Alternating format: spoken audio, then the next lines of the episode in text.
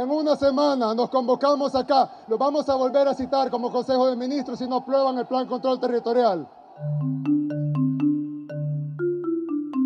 Que en estos pueblos, que en estas naciones, que aquí en Nicaragua gobierne el pueblo nicaragüense. Revista 100 días. Edición 103. Sandino vive. Chávez vive. Chávez vive. La implementación del acuerdo está siendo desigual y de alguna forma también selectiva.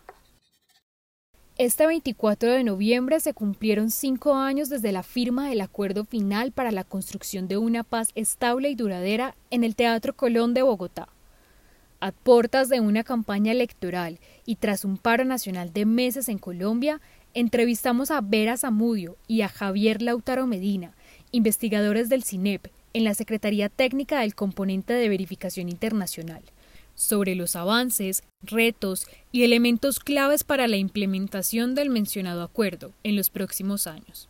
Vera Zamudio es responsable del punto 5 del acuerdo de paz, mientras que Javier Medina lo es para el punto 1.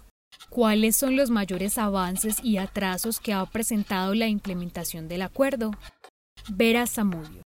Uno puede identificar varias desigualdades en la forma en que se ha venido implementando y en los resultados, no solo al interior de los puntos, sino entre los seis puntos del acuerdo. Siendo así, se puede ver qué aspectos del punto 3 tienen que ver con la reincorporación, el punto 5 con la puesta en marcha del sistema integral, y algunos aspectos del punto 6 van con avances muy importantes y valiosos. Hay otros temas y otros puntos que sí demuestran mucho más retraso e incumplimiento, como el punto 1 de reforma rural, el punto 2 de participación política y también el 4 de drogas ilícitas. Creo que eso es importante verlo de esa manera, porque nos demuestra que la implementación del acuerdo está siendo desigual y de alguna forma también selectiva.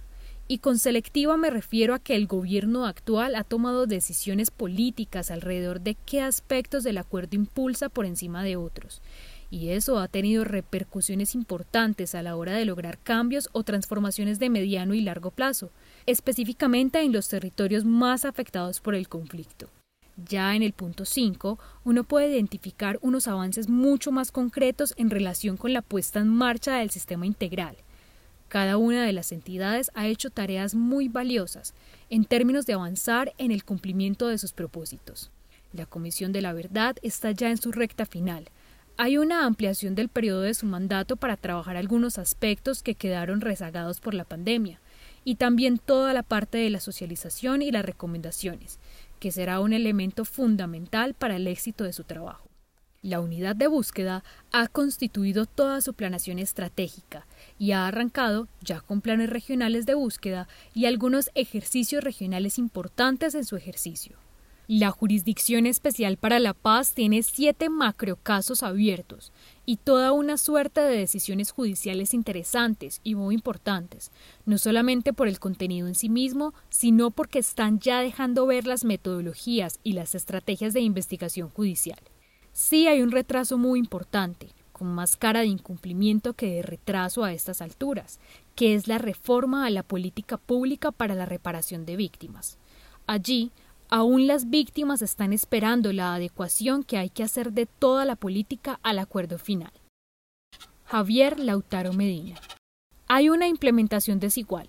Esto se puede ver particularmente en el punto 1, donde los programas de desarrollo con enfoque territorial son los que han recibido una mayor atención y se dio un importante proceso participativo de más de 200.000 personas en el que se plantearon muchas demandas concretas de la población rural en Colombia, pero en materia de acceso a tierras, zonificación ambiental y de los planes nacionales para la reforma rural integral, que son estos planes dirigidos a brindar unas garantías en infraestructura, en apoyo a la economía campesina, familiar y comunitaria, y en garantizar derechos sociales a la población rural, hay unos retrasos considerables. En concreto, Consideramos que en este punto se requiere un mayor esfuerzo por parte del gobierno, que responda a las expectativas de buena parte de la población colombiana que está en las zonas rurales.